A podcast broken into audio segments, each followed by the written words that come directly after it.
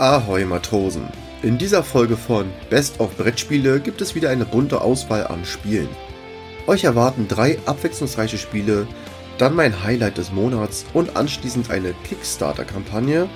War klar, dass dieses Spiel jetzt auch als Brettspiel kommt.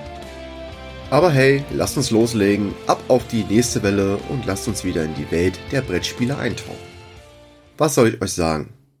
Um euch auf das nächste Brettspiel vorzubereiten, euch wird schon bei den ersten Worten oder den ersten Sounds dieses Genres im Backflash treffen. Die Macht ist groß in Star Wars Deckbuilding Game, aber das Ziel ist wie immer das gleiche. Im Mittelpunkt steht der Konflikt zwischen dem Imperium und den Rebellen. Direkt wählt ihr eine passende Fraktion und somit auch ein Starter-Deck an Karten, was es anschließend zu verbessern gilt. Halt typische Deckbuilding-Mechanik. Nur geht es hier nicht darum, das gegnerische Deck zu besiegen, sondern muss man zuerst drei Stützpunkte des Gegners zerstören, um die Partie zu gewinnen. Das Spiel bietet viele einzigartige Karten, natürlich sind hier auch wieder die ikonischen Helden, Luke Skywalker, Leia, Han Solo, zudem Darth Vader, Boba Fett und viele weitere eurer Lieblingscharaktere dabei. Es gibt auch Fahrzeuge und Raumschiffe als mögliche Karten, mit denen ihr euer Deck erweitern könnt. Hier hat der Hersteller Fantasy Flight Games mit der Star Wars Lizenz ein schönes Spiel gezaubert. Die Macht war mit ihnen und somit auch mit euch. Das Spiel könnt ihr zu zweit spielen, ist ab 12 Jahren und dauert ca. 30 Minuten. Mein Fazit. Das Spiel kann ich allen Fans von Star Wars und natürlich von der Deckbuilding-Mechanik sehr empfehlen. Durch die bekannte Mechanik macht das Spiel zwar nicht viel neu, ändert dies aber durch genug andere Spielelemente, so dass es frisch bleibt. Also, was wählt ihr? Die blaue oder die rote Pille? Ach so, nee, das war ein anderes Genre. Ihr habt die Wahl zwischen dem blauen und dem roten Lichtschwert. Ich bin gespannt, was ihr wählt. So, im nächsten Spiel wird's wild und nur falls ihr euch fragt, wie ich auf das Spiel gekommen bin, auf dem Cover sind Katzen im Weltraum. Mlem, die Astro-Katzen. Fand das Thema einfach irre und hab mir es mal genauer angeschaut also grober Hintergrund, Katzen erobern die Erde, wollen jetzt in den Weltraum und ihr schickt diese auf Expeditionen los. Je weiter ihr auf diesen Expeditionen kommt, umso mehr Punkte gibt es. Es gibt eine bestimmte Anzahl an Katzen mit Sonderfähigkeiten und sobald all diese in den Weltraum geschossen wurden oder die Rakete oft genug abgestürzt ist und die Firma bankrott ist, endet das Spiel. Dass die Katzen im Jahr 2075 noch keine selbst landenden Raketen erfunden haben, wo sie doch immer auf allen Vieren landen, verwundert mich zwar, aber hey, that's the game. Das Spiel stammt von Asmodee, Autor ist Rainer Knizia, Kernmechanismus ist das Würfeln und kann von zwei bis fünf Spielern gespielt werden. Da es auch ab acht Jahren gespielt werden kann und das Thema dazu einlädt, ist es ein kleines Familienspiel, das circa 30 Minuten dauert. Mein Fazit, ein einladendes, frisches Spiel, das leicht zu verstehen ist und auch Nicht-Katzenfans ein tolles Spiel liefert, in dem Spieler mal nicht nur gegeneinander, sondern auch kooperativ handeln müssen, da es immer nur einen Captain und eine Rakete gibt. Zudem bringen neue Module frischen Wind in das Grundspiel, was für mehr Abwechslung sorgt. Als nächstes ein Spiel, das meine Grundbedürfnisse an einem Spiel bedient. Ein Kartenspiel, es geht um Piraten und man spielt kooperativ zu zweit. Wir reden von Sail, das aktuell nur in Englisch zur Verfügung steht, aber dennoch gut zu verstehen ist. Klingt erstmal entspannt, so wie das Tutorial des Spiels wird aber anschließend immer schwieriger. Worum geht es? Indem wir Karten spielen, tauschen und Stiche gewinnen, steuern wir das Schiff oder beschwören den Kragen. Die Besonderheit, die Spieler dürfen sich nicht austauschen, also nicht ihre Taktik besprechen oder Karteninformationen vorlesen. Ziel des Spiels ist es, das Schiff so weit voranzutreiben, bis es den letzten Spielstein erreicht hat. Falls jedoch der Kraken sein Ziel erreicht, verlieren die Spieler. Wie gesagt, gar nicht so einfach. Das Schiff bewegt sich oft im Zickzackkurs über den Spielplan. Da nie klar ist, wer den Stich gewinnt, gibt es ja keine Absprachen. Das Spiel wird von Allplay vertrieben und ist für einen kleinen Preis zu erhalten. Gespielt wird es zu zweit, ist ab 11 Jahren und dauert circa 20 Minuten. Mein Fazit? Schönes Spiel mit einer interessanten Spielidee. Allerdings bleibt es hier beim Grundspiel. Das heißt, einmal gespielt, wurden alle Spielinhalte behandelt. Dadurch gibt es nur einen geringen Wiederspielwert, solange man das Spiel noch nicht geschafft hat.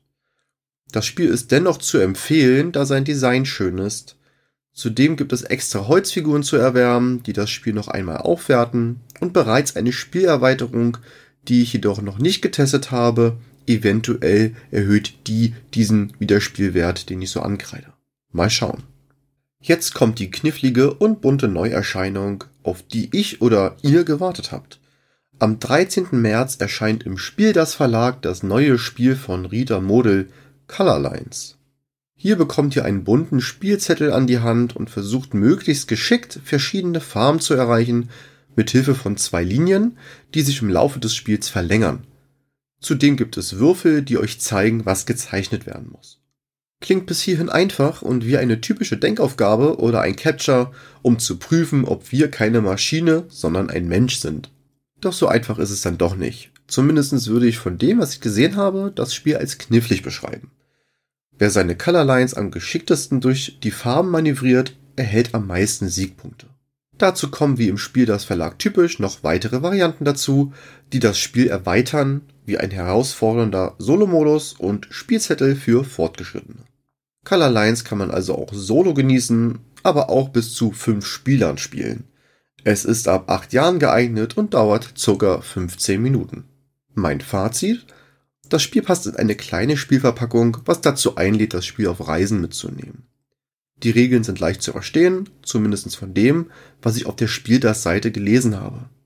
Das Beste daran, dass es Spielzettel sind, bereits jetzt wurden neue angekündigt, die das Spiel mit neuen Aufgaben versorgen. Ist doch geil. Jetzt das versprochene Kickstarter-Projekt. Ein From Software-Spiel. Ja, es ist Elden Ring, The Board Game. Die Kampagne ist zwar bereits beendet und das Early Pledge, also die frühe Zusage, ist nicht mehr offen. Das Spiel kann trotzdem noch über das Late Pledge bestellt werden. Das ist keine Werbung, nur für alle, die Elden Ring Fans sind und die es interessiert. Eine kleine Anmerkung. Warum ist es mir ins Auge, also regelrecht gestochen? Es fängt krass die Elden Ring Vibes ein. Der Trailer ballert direkt den Soundtrack ins Ohr, man ist direkt wieder drin. Das Spiel ist ein kooperatives Kampagnenspiel für 1 bis 4 Personen. Die Spielsitzungen nehmen zwischen 50 und 120 Minuten in Anspruch, wobei die Kampagnen insgesamt 30 bis 40 Stunden dauern sollen. Mit Erweiterungen sogar bis 90 Stunden. Wer auch immer so viel Zeit hat und sich mit seinen Freunden 90 Stunden an einem Brettspiel setzt, naja, Fazit kommt später. Erstmal mehr zum Spiel. Im Zwischenreich, den sogenannten Lands Between, erkundet ihr mit Hilfe von hexagonalen Feldern die Karte. Auf diesen könnt ihr einzigartige Orte finden, Ressourcen sammeln, mit NPCs interagieren und natürlich Feinde besiegen. Also für mich klingt das Brettspiel nach einem Versuch, das PC-Spiel 1 zu 1 umzusetzen, halt nur auf Brettspielart. Der Kampf wird mit einer Deckbaumechanik bestritten, hier gibt es dann einen Angriff und ein Effektdeck.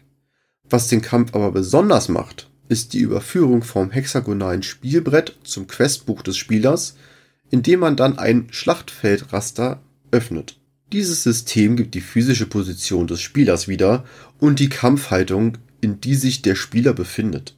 Diese kann zwischen aggressiv, neutral oder defensiv wechseln, die wiederum auch Vor- und Nachteile im Kampf haben können. Wie im Videospiel ist es anschließend wichtig herauszufinden, welche Vor- und Nachteile das genau sind, hier liegt also der große Reiz vergraben und wartet darauf, von uns ans Tageslicht gebracht zu werden. Mein Fazit? Das Spiel ist riesig, sieht nach viel Spaß aus und wird eine hohe Qualität haben. Ob man nun bei Kickstarter bestellen muss, da sehe ich mich nicht. Ich teste das Spiel lieber vorher an einem Demospiel, da ich in der Vergangenheit schon viele Spiele gesehen habe, die mich vom ersten Moment gefesselt haben, die ich dann aber doch nach 20 Minuten wieder von der Liste genommen habe. Das wünsche ich Elden Ring The Board Game nicht und lasse mich einfach positiv überraschen. Auch positiv überrascht bin ich von den aktuellen Aufrufen meiner Folgen auf Spotify und YouTube. An alle fleißigen Zuhörer, ihr seid krass. Danke für eure Unterstützung. Ja, das war's dann auch schon wieder mit dieser Folge. Ich sage bis zur nächsten Welle, bleibt alle gesund, euer Spielekapitän.